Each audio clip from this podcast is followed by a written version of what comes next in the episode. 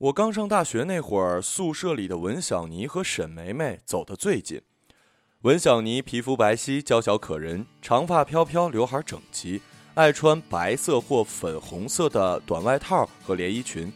在校园里老远见着你，她准会第一时间连喊几声你的名字，声音脆甜，仿佛有人在你耳边咬下了一口黄瓜，清香四溢。这时候，任何人都没勇气视而不见或转身离去。文小妮让你觉得你是最重要的人，是校园的中心，她喜欢你。接着，文小妮拿招手和微笑当预备，用小碎步和扭腰肢为开始，一路兴奋地跑到你面前，拉着你的手，睁大眼睛说：“你也在这儿啊，好巧啊！”这种周而复始、次次雷同的行为，成了文小妮刚上大学时交朋友、拉人气的关键。只有沈梅梅不买账，她是这样回复文小妮的：“我不是在这儿，就是在那儿。你不是遇见我，就是没遇见我。各种几率一样一半，不能算巧。”那时的文小妮很傻很天真，以为这就是神回复了，一下子粘上了沈梅梅。一个充当壁虎，一个扮演墙壁。后来文小妮说：“我在等待一个不一样的回答。”寝室的另一位姑娘李子丽说：“狗屎！你是在等待一段不一样的感情。”文小妮和沈梅梅一起上课，一起去图书馆，一起进食堂，一起选修同一门课，一起洗澡，一起睡觉，一起走遍了校园里每一个角落。时间久了，我和李子丽难免在私底下猜测，他俩太多的偶然在一起，必然会形成某种特殊感情。沈梅梅浓妆艳抹，前凸后翘，妖里妖气，风情万种，不像是会对女人感兴趣的人。我一边从上铺的楼梯爬下来，一边看李子丽发来短信。当我刚发出“女人之间的感情，你我永远不懂”的短信后，李子丽就打开了宿舍门，手里抱着几本厚书。她对我使了个眼色，示意我出去说话。我瞅了一眼睡在隔壁上铺的文小妮和沈梅梅，轻手轻脚的走出了寝室。清晨六点刚过，我和李子丽坐在写友同学的食堂，吃着油条，喝着豆浆，聊着八卦。你说他们俩接过吻吗？李子丽第一句话像是拧开了生锈的水龙头，猛然喷出的水吓了我一大跳。我摇摇头，这我怎么知道啊？哎，如果他们真是同性恋，你能接受吗？李子丽撕下一小截油条扔进碗里，能接受，但不能接受发生在我身上。我承认，听到这三个字儿的时候，我有点不舒服。这仨字儿太烫，得缩回手去。李自立用筷子按着泡在豆浆里的油条，说：“你的意思就是你能接受残疾人，但是不能接受自己是残疾人，不公平啊！你用残疾人做比喻，这就公平了。”李自立甩甩头发，顺便将我的话丢到了脑后。就算他俩是。我也觉得没什么大不了的，就像本是豆浆配油条固定搭配里，上帝突然开了个小差，将油条换成了火腿肠。哼，味道一定很怪。我撇撇嘴，先不说味道，首先是很少有人采取这种吃法。李子立说：“我和李子立的八卦在某一天的下午按了暂停键。”那天，文小妮和沈梅梅凑在电脑前看电影，我在洗袜子。李子立搬了一把椅子，在阳台上看书。文小妮，我喜欢你。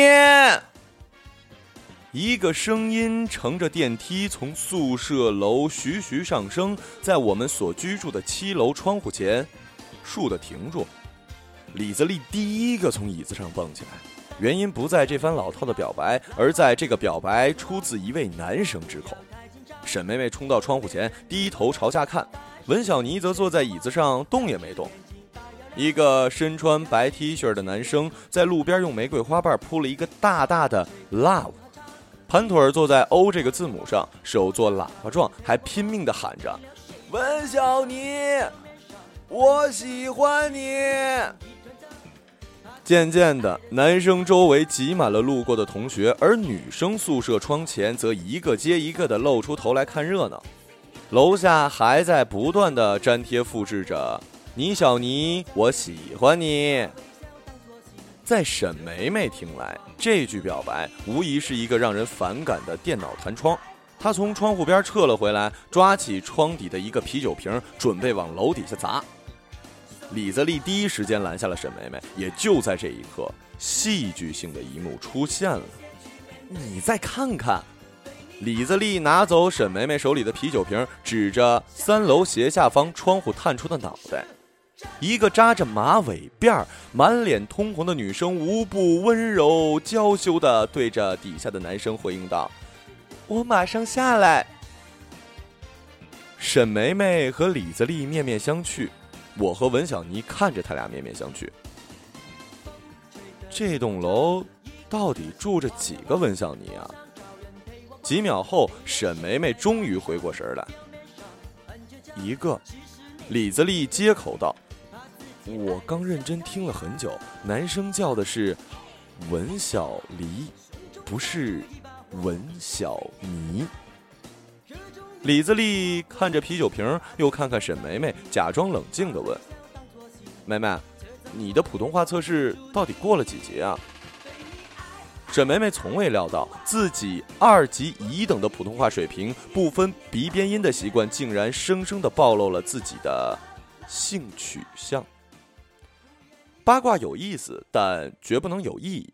当八卦变成秘密之后，我和李自立害怕的不是一不小心将其说出口，而是这个秘密本身就足够让人害怕。我和李自立远没有当初的八卦时淡定。那件事件之后，我俩尽量避免同文小妮和沈梅梅来往。渐渐的，寝室里分成了两大阵营，大家虽然嘴上不说，但已经默默的划清了楚河汉界。我们如同保持各自步调的棋子。只是同处一间寝室，共用一个棋盘而已。这种状态持续了很久，直到一个艳阳天，李自立去了图书馆，温小妮去向不明，寝室里只剩下我和沈梅梅两个人，转机才出现。那天，阳光扑进屋子，我的心也跟着敞亮起来。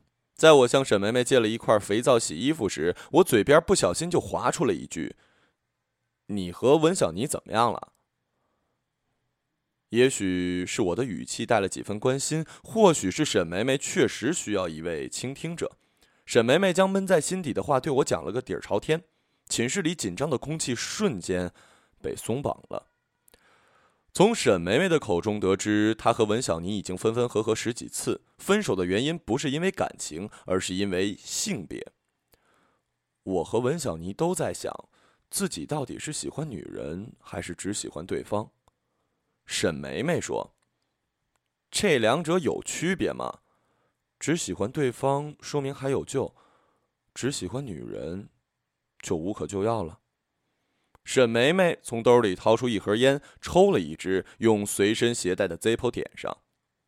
我看着沈梅梅漂亮的鹅蛋脸、精致的五官、完美的妆容，嫉妒心作祟，忍不住说出了真相：不管对方是男是女，只要真心实意爱上一个人。就已经无可救药了。沈梅梅喷出一口烟，久久不说话。半晌，她嘴里骂了一句：“靠！”文小妮今天去约会了，晚上不回寝室。文小妮和男朋友在学校后门的小饭馆匆匆吃了晚饭，男朋友就带她走进了一栋破旧的砖楼里。穿过那个狭长肮脏的楼道，文小妮就开始想念温暖的寝室、柔软的被了。文小妮还在脑子里盘算如何向男朋友开口，提出打道回府之类的话，门就在自己的背后关上了。男朋友凑到文小妮嘴前，一阵狂风暴雨似的粗鲁亲吻，将她所有的话都堵了回去。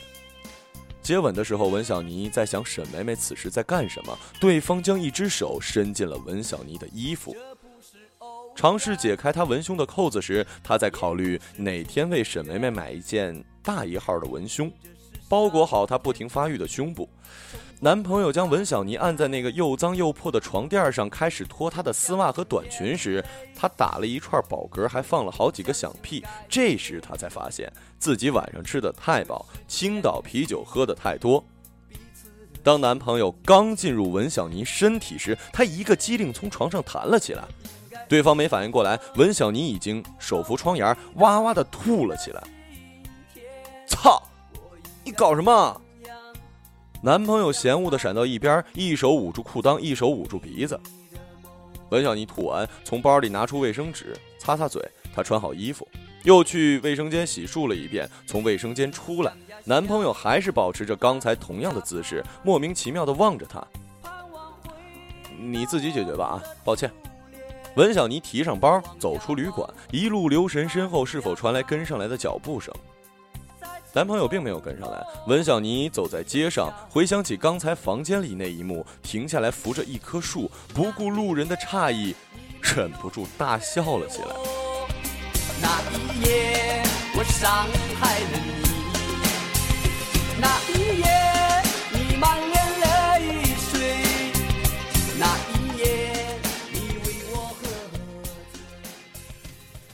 笑的时候，文小妮还在想回去一定要把这事儿告诉沈梅梅。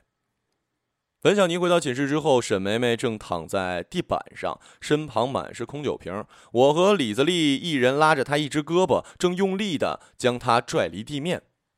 哎呀，根本不行，她喝太多了，重的像保险柜。李子立说。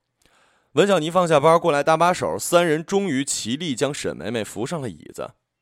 很快。他便趴在桌子上睡着了。文小妮发现沈梅梅背后贴着一张纸，我和李自立交换一下眼神，看着文小妮将那页纸扯了下来。文小妮看着纸上的几个字，看着看着就哭了出来，一边哭还一边喊：“这他妈什么世道啊！本来想给你讲个笑话，自己却先哭了。”自从上次文小妮开房，沈梅梅醉酒之后，俩人再没提过分手。我和李自立也慢慢习惯了他俩的这段感情。大三暑假的某一天，我回到学校，当我在空荡荡的寝室翻箱倒柜的寻找我笔记本充电器时，竟然听到楼下传来一个熟悉的声音。空旷幽静的校园成了扩音器，那个声音传得很大很远。正有一个人用尽全力，一遍又一遍的大喊着：“温小妮，我喜欢你。”我的身体酥软下来，心脏砰砰直跳。我挪动双腿，来到寝室阳台窗户前，慢慢蹲下身，靠着墙壁坐下来。同样是复制粘贴七个字。沈梅梅每一次声嘶力竭、声情并茂的表白，听上去是那么不一样，像是每一次为奔赴爱情而做出不停的刷新。我听着下面沈梅梅的声音，因感动和震撼，全身不听使唤的剧烈颤抖起来。她发出另类的声音，不知有没有惊动树下跑过的小鸟，打乱天上的浮云。我想起那天，沈梅梅喝着啤酒，趴在前面的凳子上，在纸上写下这段话：“妮妮，我有胆子爱你，却没胆子说出我爱你。让我练习一下，准备一份，让你的名字住进我的表白里。”此时。就算小鸟掉落枝桠，浮云撕破脸皮，我也觉得没一丁点关系。沈梅梅私底下表白练习上演在大学毕业前一晚的聚会活动上。作为班长，沈梅梅在孔亮火锅定下了一个正正方方的大房间，房间里摆着五张大圆桌，俯瞰下去仿佛是麻将中的五筒。那晚七点左右，对外汉语专业的同学陆陆续续出现在椅子上，火锅冒着腾腾热气，将同学们喜怒哀乐和离别愁绪一起煮沸。光筹交错间，开始有人说下流话、讲黄段子，开始有人抽烟、咳嗽、吐痰，有人百感交集、悔恨万千。两个小时后，李子丽喝醉了，她竟然跑到抢走了自己前男友，很快甩掉前男友的风骚女朱笑笑面前，端起杯子，借着酒胆说了句：“朱笑笑，这么快就宠坏了一个，你怎么做到的？”李子丽平时呢就是一个爱看书的书呆子，眼下说出这句话，着实炮轰了所有人的耳朵。酒精果然能宣泄一切危险情绪的安全出口。眼看着朱笑笑把杯子里的酒泼向李子丽的时候，沈梅梅及时拦下她，并把她按回椅子，看着他点儿。沈梅梅将李子丽交给我之后，坐回座位，用筷子使劲敲了敲杯子。大家注意啊！我有事情要宣布，没人注意。沈梅梅倒了满满一杯啤酒，慢慢站起来，以举起一把枪的专注眼神和凝重表情，伸直胳膊，将那杯啤酒举向空中。玻璃杯对面坐着恬静温柔的文小妮，比起大一时的她，文小妮身上多了很多成长，添了些许魅力。她不再穿白色或粉色系的衣服，颜色选择上渐渐向深色靠拢。穿衣风格也趋向于简约。文小妮，我喜欢你。沈梅梅说，语调自然，声音平静，不紧不慢的像一个规律行走的钟。谁也没留意到沈梅梅这句表白，直到沈梅梅雕塑般的立在文小妮面前，不停的重复这句话，不断的斟满、喝光一杯杯酒，大家才觉得不太对劲儿。沈梅梅，你说什么？李自立的脑袋猛地从我肩膀上移开，惊讶的用食指指着沈梅梅，过了几秒，猛地拍手，将沈梅梅的那句话调至自己能发出最大的音量。沈梅梅，你喜欢温小妮，你怎么能说出来？你脑子被门夹了吗？说完这句话。李子立才发现，在场所有人都安静下来，仿佛一瞬间，喧闹和吵闹都被推进了打包快递。屋里降下来的死寂，切不开，割不断。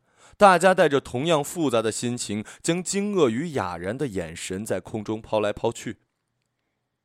我害怕了，等着有人用手拍开沉默之门，有人用脚。踢破凝固的空气。哼，还班长呢，真他妈变态！房间里某个角落，朱笑笑第一个将声音甩了出来：“朱笑笑，你他妈给我闭嘴！”李子立从座位上噌的窜了起来，怒瞪着朱笑笑。朱笑笑无所谓的耸耸肩，一副闭嘴不闭嘴都一个样，反正我就是觉得他变态的表情。李自立忽然抓起前面的酒瓶，猛灌了几口，贴在脑门上的刘海随着他转向同学的脑袋而晃动不止。说在一起啊！李自立突然人猿泰山似的嚎叫：“大家不都喜欢拿两性开玩笑吗？把爱情当八卦吗？说他妈的在一起啊！说说会怎么样？你也会成为同性恋啊！说他妈的 happy ending 啊！”没人说话，所有人的嘴都上了锁。半晌，班里沉默寡言、毫无存在感的一个男生突然小声说了句：“这不是 happy ending，这是 hard beginning。”第二天，文小妮就得去美国，他打算先在那里教两年中文。其实，在毕业之前，寝室里所有人都知道这件事儿。一大早，沈梅梅替文小妮拖着行李箱，将她送到双流国际机场。照顾好自己，文小妮说。沈梅梅点点头，善待自己，敬畏生命。嗯，好好赚钱，天天发财。文小妮的声音依旧甜脆。这些话。好像应该我对你说吧，沈梅梅反应过来，需要拥抱吗？还没等沈梅梅回答，文小妮突然冲上前，紧紧的抱住了沈梅梅，仿佛要把她的身体挤小几号。我知道，昨晚你是想趁我出国之前兑现你上次留在纸上的表白。可表白之后又能怎么样呢？文小妮终于松开了沈梅梅，眼里起了一层雾。文老师，我知道这是 hard beginning。沈梅梅说：“但我只在乎 happy together，不介意 happy ending。”沈梅梅看了看墙上的钟，催促文小妮该走了。文小妮拖着行李箱往前走了几步，停下来，回头朝沈梅梅大喊：“记住，我会做足练习，做好回来准备应付的 hard beginning。我能跨国界。”零时差的和你在一起，Happy together。文小妮的告别撞进了沈梅梅的心里，她站在原地，看着文小妮消失。我和李自立都知道，沈梅梅还在等着，等文小妮从美国回来。那天文小妮会像大一的时候，还没有沈梅梅念书之前，用脆响的声音对她说出一句：“你也在这里啊，好巧啊。”沈梅梅会在脑子里寻找一圈的答案，却仍旧搜索不出最贴切的一句对答。最终，她只有装作像是在谈天气、谈书籍一般，跳转话题，对文小妮说：“你有没有觉得，当你喜欢上一个人的时候，他所在的城市也跟着可爱起来？”